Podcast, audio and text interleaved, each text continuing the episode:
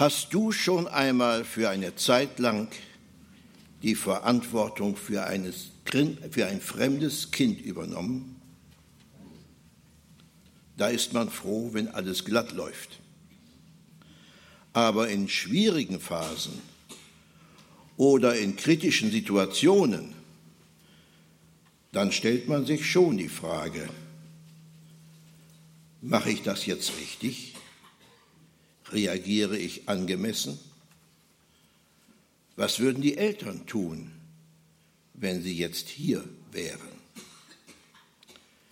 Diese Überlegungen fangen schon bei Kleinigkeiten an. Ist es in Ordnung, wenn das Kind eine Stunde später ins Bett geht als sonst üblich? Muss ich mit dem Kleinen zum Arzt, wenn es hingefallen ist?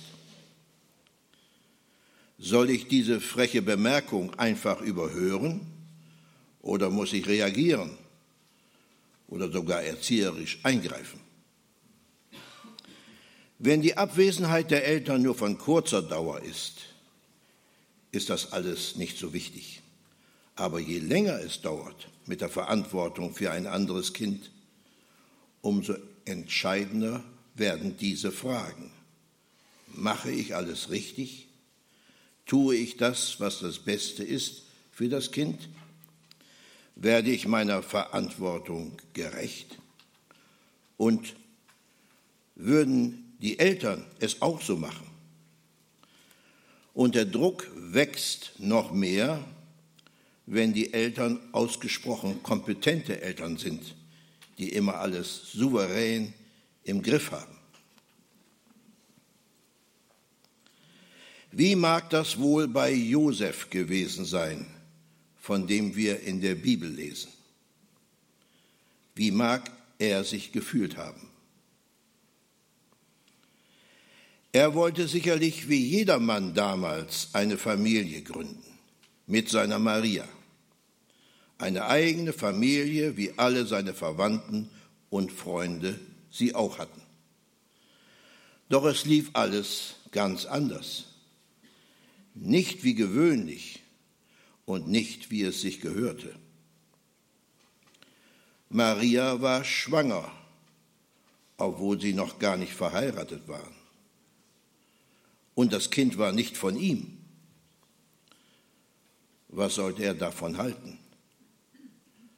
Und wie sollte er damit klarkommen? Die Bibel beschreibt Josef als verantwortungsvollen Mann, der fair mit Maria umgehen wollte. Er wollte, ohne einen Skandal daraus zu machen, die Situation still regeln, damit Maria einigermaßen glimpflich aus der Nummer rauskäme. Aber dann war da der Engel, der ihm im Traum sagte, dass Gott der Vater des Kindes wäre. Wie hat sich Josef da bloß gefühlt? Normalerweise ist Maria im Blickfeld unserer Aufmerksamkeit. Aber auch Josef bekommt eine bedeutungsvolle Aufgabe. Er erhielt die Aufgabe, den Sohn Gottes als Vater durch seine Kindheit zu begleiten und ihn großzuziehen, auch durch die Pubertät. Das ist bereits bei leiblichen Kindern eine Herausforderung. Aber wie sieht es bei dem Sohn Gottes aus? Wir erinnern uns an den zwölfjährigen Jesus im Tempel, der andere Prioritäten setzte als seine irdischen Eltern. Und die Familiensituation wurde zusammen mit den leiblichen Kindern von Maria und Josef auch nicht einfacher. Eine Patchwork-Familie also mit himmlischem Anteil. Eine große Herausforderung. Es scheint daher nur logisch, dass Josef sich mit der Frage beschäftigt, ob er alles richtig machen würde. Was würde Gott sagen zu seinen Erziehungsmethoden? Josef hatte sich diese Aufgabe ja nicht ausgesucht. Er hat sich ihr aber stellen müssen. Und er hat sie angenommen. Er übernahm Verantwortung für seine Familie, in der der Sohn Gottes auch sein Sohn war. Vorübergehend auf Zeit. Einen ewigen Vater hatte Jesus im Himmel. Es war tröstlich für Josef. Er hatte Gott auf seiner Seite. Gott hatte ausgerechnet ihn, Josef, als Ziehvater für seinen Sohn Jesus ausgesucht. Und Gott macht ja keine Fehler. Wenn man Gott auf seiner Seite hat, fällt es leichter, auch schwere Aufgaben anzunehmen. Das galt für Josef damals und das gilt auch für uns heute.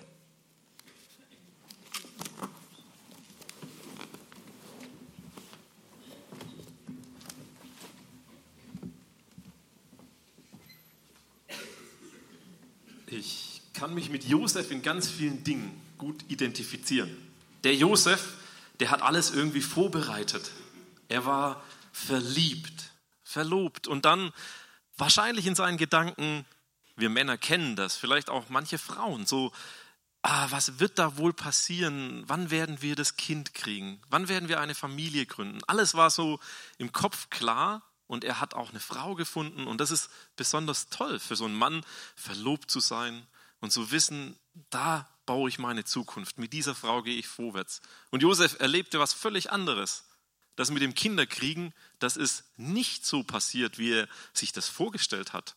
Da ist plötzlich der Engel gekommen, da ist Gott ganz anders und mächtig am Wirken gewesen mit Maria und auch mit Josef.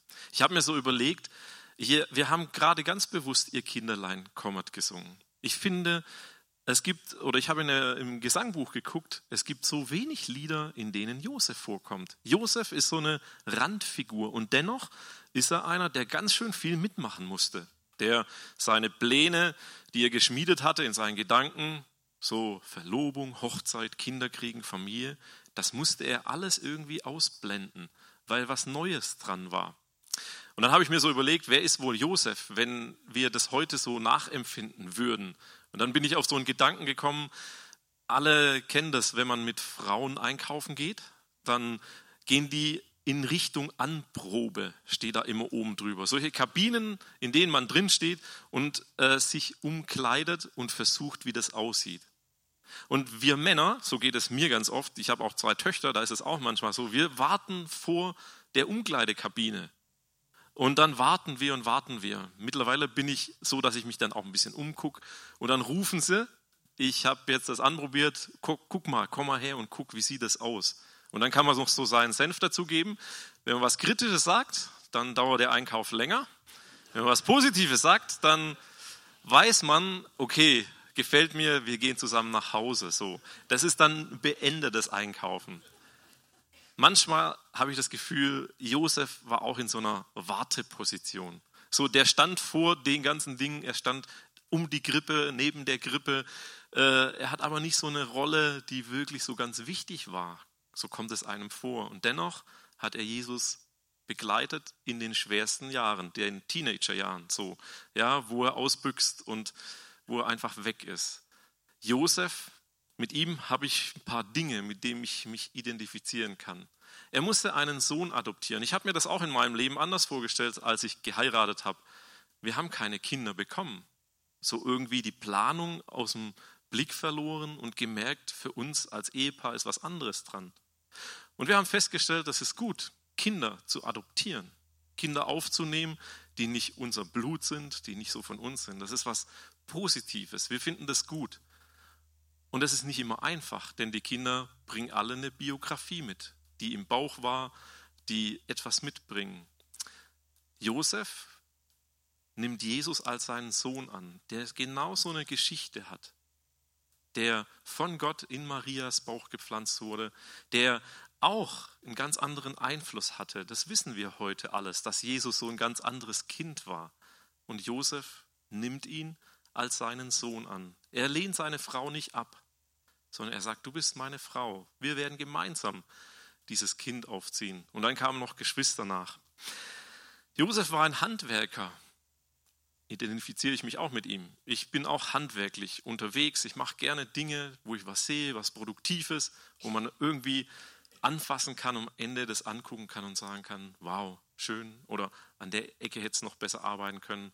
Und Josef ist so jemand, das ist was, was über ihm steht. Er ist ein Zimmermann. Mehr wusste man gar nicht so von ihm. Eigentlich Beruf Adoptivvater, äh, Beruf Zimmermann, Adoptivvater von Jesus und ein guter und ein weiser Ehemann. Im Buch Jesaja lesen wir so aussagekräftige Beschreibungen von dem Messias. Jesaja 9, Vers 5, denn uns ist ein Kind geboren, ein Sohn ist uns geschenkt, er wird die Herrschaft übernehmen. Man nennt ihn wunderbarer Ratgeber, starker Gott, ewiger Vater, Friedefürst. Diese Namen, die wir da hören, die erläutern etwas. Sie sagen etwas voraus. Jesaja sagt etwas voraus. Und das hat damit zu tun, dass all das, was dort gesagt wird, für uns, wenn wir Jesus in uns haben, erlebbar wird. Das sind erlebbare Worte. Wie können wir Gott erleben? Als Ratgeber, wunderbarer Ratgeber, als starker Gott, als ewiger Vater und als Friedefürst. Ich komme noch gleich auf den Text zurück, aber vorher noch etwas. Ich möchte euch mit hineinnehmen in das Leben von Jesaja. Ganz kurz, um zu wissen, wer sagt das eigentlich. Jesaja war wohlerzogen. Er fühlte sich bei Königen und Bettlern zu Hause.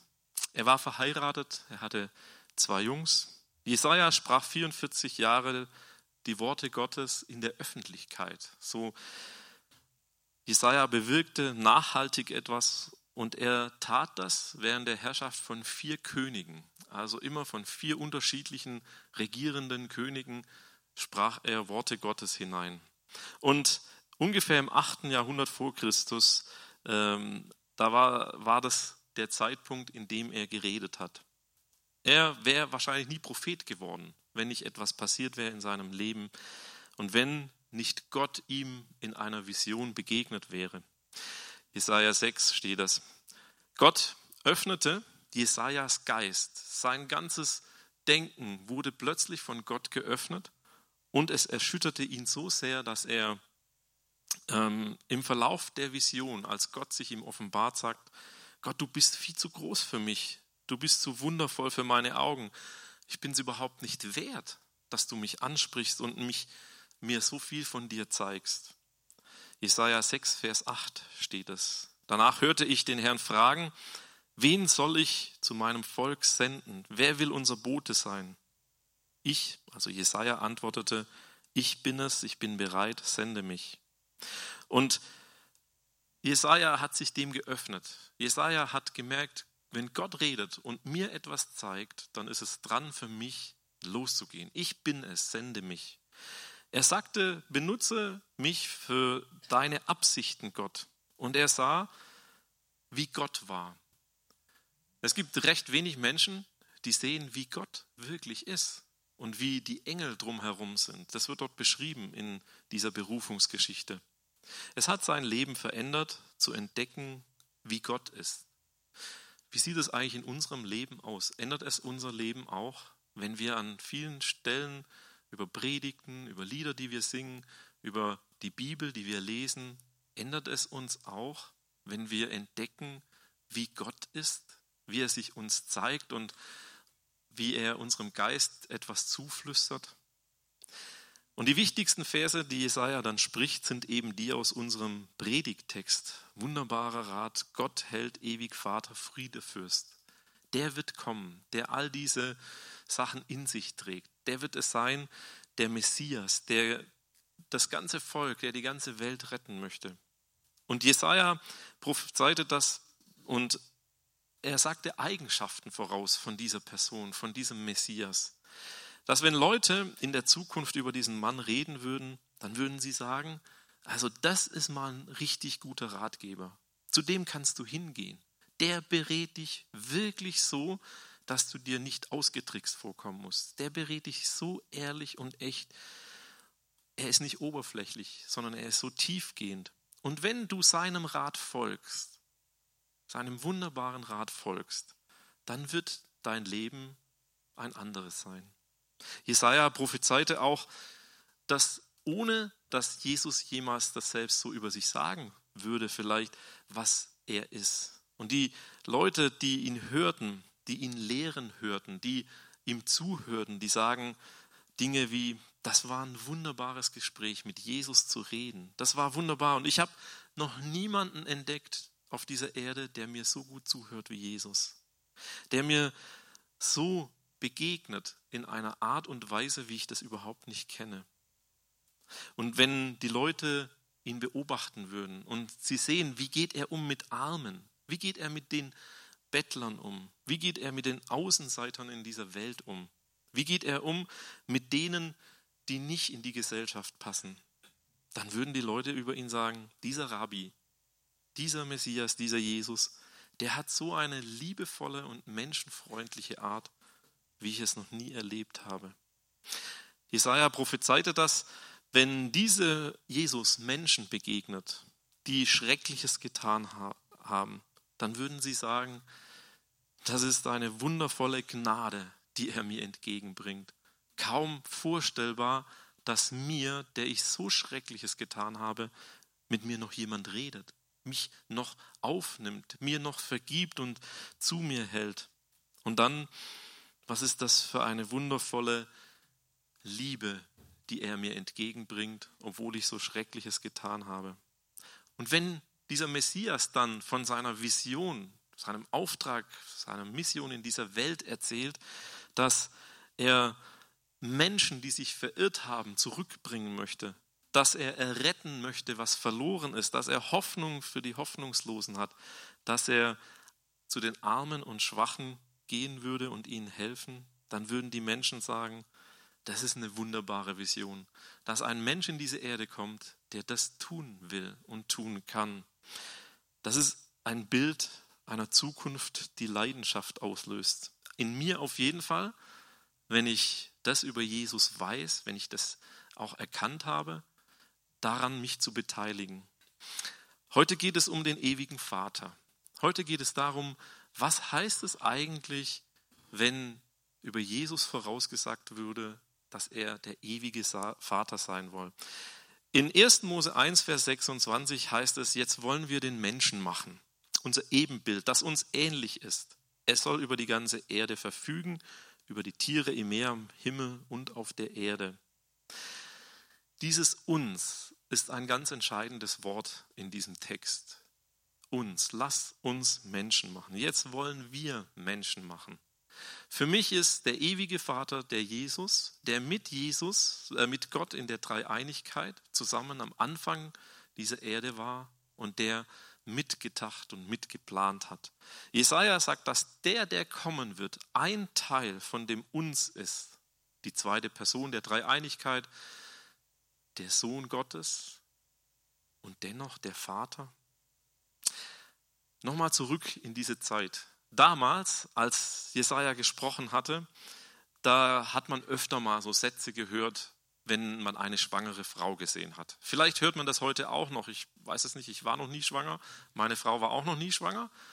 Dass man so gesagt kriegt als Frau, dein Kind, das wird mal besonders schlau, so wie du. Das war damals so. Das ist vielleicht heute auch noch so, dass man so sagt, dein Kind, das wird vielleicht mal so aussehen wie du. Das wird auch mal den gleichen Beruf auf, ausüben oder so. Vielleicht kriegt man das gesagt. Damals war das so und deshalb war das ungefähr so, dass das nicht so besonders war. Man hat zu Frauen, die schon zwei Kinder geboren hatten, bei dem dritten Kind auch noch gesagt, dein Kind wird mal so schlau sein wie du. Das heißt also, dass jemand schlau ist, vielleicht ein wunderbarer Ratgeber ist. Das ist gar nicht so besonders. Das haben viele Frauen gesagt bekommen, die schwanger waren. Aber ewiger Vater, in deinem Bauch ist der ewige Vater. Das sagt man selten. Eigentlich glaube ich, dass das noch nie jemand gehört hat. Und ich finde es deshalb wichtig, weil das nochmal so was ganz anderes ist. Ewiger Vater kann nicht jeder sein. Ratgeber gibt es viele, auch wunderbare. Es gibt auch viele, die Frieden bringen, gibt es auch. Wahren Frieden bringt nur Jesus. Aber versteht ihr, ewiger Vater ist schon nochmal was Besonderes, wenn man das sagt über den Messias, den der kommen wird. Spulen wir ein Stück vor. Matthäus 1, Vers 23. Die Jungfrau wird schwanger werden und einen Sohn zur Welt bringen, den wird man Immanuel nennen. Immanuel, Gott mit uns. Jesus wird so heißen, was sein Programm ist. Nenne ihn Jesus, heißt es, denn er will seine Leute von ihren Sünden retten. Matthäus 1, Vers 21, sie wird einen Sohn zur Welt bringen, den sollst du Jesus nennen, der Herr rettet, denn er wird die Menschen seines Volkes von ihren Sünden befreien. Wir spulen nochmal ein Stück weiter vor. In der Zeit, warum wurde Jesus eigentlich getötet? Warum haben sie ihn an ein Holz genagelt? Es war deshalb, weil er den Anspruch hatte, Gott zu sein. Es war nicht seine Lehre, was er erzählt hat, welche Ratschläge er gegeben hat. Es war nicht sein Beweis, dass er irgendwie stark war und Wunder tun kann. Es waren nicht die Wunder. Und es war nicht das so, wie er betete oder wie oft er betete und wo er betete. Was ihn getötet hat, war sein Anspruch, Gott der ewige Vater zu sein. Spulen wir noch mal ein Stück vor, wo wir so sind, gerade an der Zeit, an der Stelle und gehen da noch mal tiefer. Bei der Verhandlung hatte er noch eine Chance. Er wurde gefragt, bist du Gottes Sohn? Und Jesus sagte, ja, ich bin es. Und dann gingen sie hinaus und töteten ihn.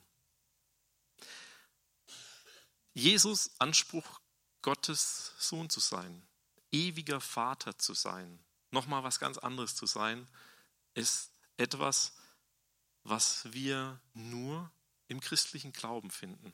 Ich möchte heute da nicht so sehr tief eingehen, aber wusstest du, dass Mohammed niemals den Anspruch hatte, Gott zu sein? Konfuzius oder Buddha nie behauptet, Gott zu sein? Und Jesus, ohne jedes, jeden Stolz oder ohne jede Überheblichkeit, sagt in Johannes 10, Vers 30, ich und der Vater sind eins. Oder in Johannes 14, oder wenn du mich gesehen hast, hast du den Vater gesehen. Letzte Woche im Jutreff, das ist Freitagabends unsere Jugendarbeit, da predige ich ganz oft und ich predigte da auch. Ich predigte über das Verliebtsein in Gott, das Verliebtsein in Jesus. Wie kann das, wie kann man das? Wie kann man Leidenschaft für Jesus gewinnen? Und am Ende des Jutreffs fragt mich einer, sag mal, auf welchen Retter wartet ihr eigentlich? Auf welchen Messias wartet ihr? Und ich sagte ihm ganz schnell und ganz klar, wir warten nicht mehr, der Messias ist da. An Weihnachten ist Jesus geboren, der ewige Vater. Der ist schon immer da, der ist immer noch da und er wird immer da sein. Und er sagte, okay, ähm, ich, ich verstehe das nicht. Ich habe mich beschäftigt mit so vielen Religionen und alle Religionen, besonders die Moslems, das Judentum, die warten immer auf einen Messias. Sie warten immer noch auf einen Retter. Und du sagst mir, du glaubst, dass der Retter schon da ist? Ich kann das nicht verstehen. Und dann fragte er mich weiter, warum wir Jesus als den Sohn Gottes bezeichneten, warum er der Retter ist. Es kann doch gar nicht sein. Alle Religionen warten auf einen Retter und wir haben einen Retter. Und dann sagte er, dass er sich mit Propheten und Gesandten beschäftigt hat. Ich fragte ihn, Wer sind denn die Propheten und Gesandten, mit denen du dich beschäftigt hast? Er zählte ein paar aus und unter anderem war Jesus dabei. Er hat sich also mit Jesus beschäftigt als einem Gesandten von Gott. Und ich habe ihn dann gefragt, sag mir mal, auf wen wartest du denn? Er sagte, er wartet auf Mahdi. Die Juden warten auf den Messias, die Christen warten auch auf den Messias. Ich warte auf Mahdi. Ich bin Moslem. Ich gehe seit zweieinhalb Jahren ungefähr in den Jutreff. Und mir fällt etwas auf. Ich gehe jede Woche in die Moschee, ich gehe zum Jutreff. Und alles, was dort erzählt wird in der Moschee, passt zu 90 Prozent mit dem überein, was im Jutreff erzählt wird. Und dann haben wir uns über die 10 Prozent unterhalten. Über das, was nicht so übereinstimmt. Unser Gespräch verlief wirklich gut. Er war auch diesen Freitag wieder da. Und er ist sehr interessiert und intelligent und will es genau wissen. Er ist noch nicht Christ geworden, aber er setzt sich mit den Fragen auseinander. Und er stellt fest am Ende, es geht bei dir, Frank, um eine Beziehung zu Gott. Es geht bei dir um eine Beziehung und eine Nähe zu Gott, die für mich kaum aushaltbar ist. Wenn du redest, dann ist es so nah mit Gott, wie ich das irgendwie nicht kenne. Du hast etwas, was ich nicht habe, sagt er. Du hast die Gewissheit, gerettet zu sein. Das habe ich nicht. Du hast die Gewissheit, einen Vater zu haben, ein Fundament, auf das du bauen kannst. Und dann habe ich ihm gesagt, ja, das kann man verstehen, nur wenn man Jesus nicht als Gesandten annehmen kann, sondern als ewigen Vater, als Retter und Messias. Dann kann man das verstehen. Ewiger Vater hat immer was mit Beziehung zu tun. Ewiger Vater geht nicht ohne Beziehung. Und Jesus äh, und Jesaja, der wusste, dass er damals, als er das prophezeit hat, sagte, wenn das Kind ewiger Vater genannt werden würde, dann unterscheidet sich dieses Weihnachtskind, das in der Krippe liegt, von allen anderen religiösen Gestalten, die es noch geben wird in der Zeit, in der Welt, überhaupt. Und als Gott sozusagen Jesus als seinen Sohn in diese Welt gesandt hat, da ist tatsächlich etwas passiert. Gott hat das Göttliche durchbrochen hinein in das Menschliche. Jetzt ist es so, ewiger Vater, wenn ich das Wort Vater sage, könnte es bei euch schon etwas auslösen. So nach dem Motto, ich möchte gar nicht, dass Gott mit Vater verglichen wird, weil ich hatte keinen guten Vater. Und Vater ist für mich immer negativ besetzt. Vater ist immer so belastend. Und wenn ich da an meine Biografie denke und so weiter, da könnten Dinge hochkommen. Ich möchte dir heute sagen, dieses Vaterbild, das du vielleicht als negativ empfindest, dieses Bild hat mit diesem Vaterbild von Gottes Sohn, von dem ewigen Vater nichts zu tun. Dieses Vaterbild ist ein anderer Vater. Und ich möchte dich heute ermutigen, dir von Gott dein vielleicht negatives Vaterbild, weil du das hast durch deinen Vater hin zu Gott oder Jesus, der als Vater bezeichnet wird, von Gott verändern zu lassen. Von Gott in dein Leben hineinsprechen zu lassen und zu sagen, ich möchte dich, Vater, erkennen, wie du bist, ohne das, was ich vielleicht erfahren habe oder erlebt habe. Wenn die Bibel von Vater redet, dann ist immer der liebende, entgegenkommende Vater gemeint. Das ist immer der vergebende Vater gemeint. Es ist der Vater, der alles übersteigt gemeint. Und er hat nichts mit dem zu tun, was wir im Kopf haben von Vaterbild. Ich merke das so bei mir. Mein Vater war ein guter Vater, aber irgendwann hat sich mein Vater von meiner Mutter getrennt.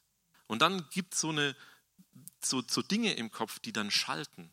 Zum Beispiel, meine Kinder wollen gerade alle eine Katze zu Hause haben. Ich will keine und merke, das hat nicht nur den Grund, dass ich Haustiere nicht so positiv finde, sondern es erinnert mich an das war in meinem Leben, wo wir eine Katze hatten, der Punkt, wo die Trennung irgendwie losging. Also vieles hat damit zu tun, dass man anfangen muss, mal zu überlegen, warum denkt man so? Warum ist man so? Und gerade das Vaterbild, ich finde es so wichtig, dass wir das Vaterbild Gottes verstehen auf einer ganz neuen Basis. In welchem Sinn ist Jesus also ein Vater? Wenn wir von neuem geboren sind, klar, haben wir einen neuen Vater. Die Bibel spricht, wer glaubt, der ist von neuem geboren und Jesus Christus ist der, der das in uns bewirkt, das Neugeborensein. Er stirbt für uns an unserer Stadt. Wir sind durch ihn neu geboren. Und in unserer ersten Geburt, da kommen wir immer unter die Vaterschaft von Adam, sozusagen. Der erste Mensch, der, der in Sünde gefallen ist, da kommen wir drunter.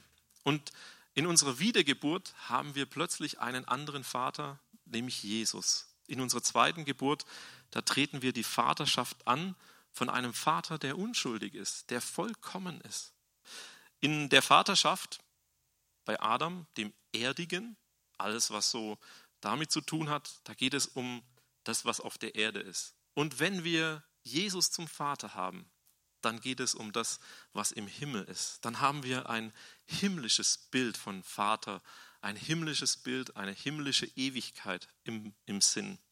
Und in diesem Sinn wird Christus dann Vater genannt. Und nochmal dieses Vater sein, weil er immer schon da war, weil er derjenige ist, der uns ganz viel vorlebt, uns mit hineinnimmt. Jesus ist der ewige Vater, weil seine Gnade nie vergeht. Und Jesus ist im folgenden Sinn auch Vater. Ein Mann oder eine Frau werden zum Vater oder Mutter einer Erfindung. Ähm, ich habe heute einen Kaffeefilter dabei. Es gibt so eine Mutter des Kaffeefilters. Das hat kein Mann erfunden, sondern eine Frau. Und man nennt sie Mutter des Kaffeefilters. So, ne? Ähm, es war Melita Benz, 1873 bis 1950 hat sie gelebt, also noch nicht so alt. Die Mutter des Kaffeefilters. Dann denkt man, eine Kreissäge, habe ich jetzt äh, vergessen heute Morgen schnell, weil das Auto zugefroren war und so. Äh, eine Kreissäge hat bestimmt ein Mann erfunden. Nein, es gibt auch eine Mutter der Kreissäge, Tabitha Barbit hieß sie. 1779 bis 1853 hat sie gelebt, hat an ihrem Spinnrad etwas entdeckt und gemerkt, wenn ich an mein Spinnrad ein Sägeblatt mache, haben die Männer etwas schneller zu sägen. Also Mutter des Kaffeefilters, Mutter der Kreissäge, sagt man auch. Dann gibt es auch einen Vater, den wir alle kennen, der Vater des Automobils, Gott lieb Wilhelm Daimler, könnte man so sagen. Manche sagen auch einen anderen Namen. Und dann gibt es Väter der Einheit, die man auch so bezeichnet. Helmut Kohl, Vater der Einheit. Er hat ein neues System sozusagen in die Wege geleitet. Da gehören noch zwei andere dazu, mindestens. Also äh, wahrscheinlich geht es noch weiter. Da wird in der Presse Willy Brandt als Vater der Einheit erwähnt. Da wird auch Gorbatschow als Vater der Einheit erwähnt. Von was ist Jesus Christus eigentlich der Vater? Von welchem System ist Jesus Christus der Vater? Und er ist ein Vater von einem wunderbaren System, von dem System Erlösung. Ist es für uns klar? Er ist der Vater des Systems Erlösung. Und er ist in diese Welt hineingekommen. Und jetzt wird spannend. Er ist nicht wieder gegangen. Er ist immer noch da. Er hat nicht etwas gebracht, ist dann wieder gegangen, sondern er hat etwas Ewiges gebracht. Er ist der Vater der Erlösung. Er ist der Vater der Christen, des Christentums, des ganzen Systems. Und ich finde es so genial. Jesus ist der Vater nicht nur eines Systems, das funktioniert. In meinem Leben habe ich das erfahren. Das System Erlösung funktioniert. Er ist der, der lehrt und der lebt. Und all die großen Wahrheiten Gottes, die von Gott in diese Welt hineingesprochen wurden, es sind im Alten und Neuen Testament, die finden wir bei Jesus kraftvoll wieder. Wenn Jesus redet, dann erfüllt sich das, was Gott ist. Und das ist genial. Praktisch ist Jesus der, der uns lehrt, Liebe zu wählen. Es ist der, der uns wählen lässt, Erlösung zu haben. Und durch sein Blut haben wir das auch. Und Jesus ist der, der Erneuerung des Geistes bewirkt und sich offenbart. Jesus ist der Vater eines großen praktischen Systems, das unsere Welt verändert. Und wenn es in der Welt jemand gibt, der seinen Nächsten liebt wie sich selbst, dann ist es Jesus. Und wenn jemand dem Bösen widersteht und wenn jemand die andere Wange hinhält, dann ist das Jesus. Jesus ist der Vater der geistlichen Anbetung. Man braucht keinen Ort mehr zu wählen, sondern er sagt, wo zwei oder drei in meinem Namen versammelt sind. Er ist der Vater des uneinzigen Lebens, der wahren Liebe. Er ist der Vater eines göttlichen Systems, das nicht nur eine Lehre vertritt, sondern das mit dem Tun verbindet. Und er ist der Autor und Vollender unseres Glaubens. Ewiger Vater, ist für mich so etwas, wo ich merke, da habe ich eine Leidenschaft, da mich mit zu beschäftigen, weil es nicht zu Ende ist, sondern weil es weitergeht. Jesus hat eine Rolle für sein ganzes Volk. Ewiger Vater beschreibt Nähe und Beziehung. Ich möchte dich heute fragen, möchtest du sein Kind sein? Möchtest du ein Kind von Jesus Christus sein, weil er ein System in diese Welt gebracht hat, auf das sich lohnt zu bauen und dem es sich lohnt zu leben. Jesus ist der Vater von unserem christlichen Glaubenssystem, Glaubensleben, wie auch immer wir das bezeichnet. Und als seine Kinder dürfen wir ihn Vater nennen. Als seine Kinder dürfen wir bei ihm sein. Und als unsere Kinder klein waren, habe ich ganz oft Negatives gehört über unsere Kinder, über meine Kinder. Und ich habe immer entschuldigt und habe gesagt, es sind Adoptivkinder, es sind Pflegekinder, ich kann auch nichts dafür, dass sie so böse sind. Das mache ich heute nicht mehr. Es sind meine Kinder. Und wenn du ein Kind Gottes bist, dann macht Gott das bei dir auch nicht. Dann sagt er nicht, du bist ja nur ein Pflegekind, du bist ja nur ein Adoptivkind, sondern er nimmt dich auf und du gehörst zu ihm und das ist alles, was du brauchst im Leben, dass du einen Vater hast, der sich nicht von dir abwendet, der immer zu dir steht. Ich möchte gerne beten. Jesus, ich danke dir von ganzem Herzen, dass wir dich Vater nennen dürfen, von einem großartigen System von Erlösung. Und ich danke dir von ganzem Herzen, dass hier deine Kinder heute Morgen versammelt sind. Und ich möchte für diejenigen beten, denen du begegnen musst, genau dort hinein, dass sie glauben können, dass du sie nicht ablehnst, sondern dass du mit einem Blick auf sie schaust und sagst, du bist mein Kind, egal wie du bist, wie du dich verhältst, wie du wieder von mir weggehst, ich werde dir hinterhergehen, ich werde dich zu mir ziehen, denn ich habe dich erkauft, ich habe dich erlöst mit meinem Blut. Danke, dass du das tust und dass du derjenige bist, der heute Morgen das auch jedem Einzelnen zusprechen möchte. Ich bin dein Vater, der dich liebt. Danke, dass wir das hören dürfen als Prophezeiung von Jesaja. Danke, dass wir das hören dürfen durch dein Leben, Jesus. Wir bitten dich, hilf uns, das in dieser Weihnachtszeit, das zu verstehen und in unser Leben hinein einzubauen. Danke, dass du durch deinen Geist dieses Wunder in uns tust, dich zu erkennen.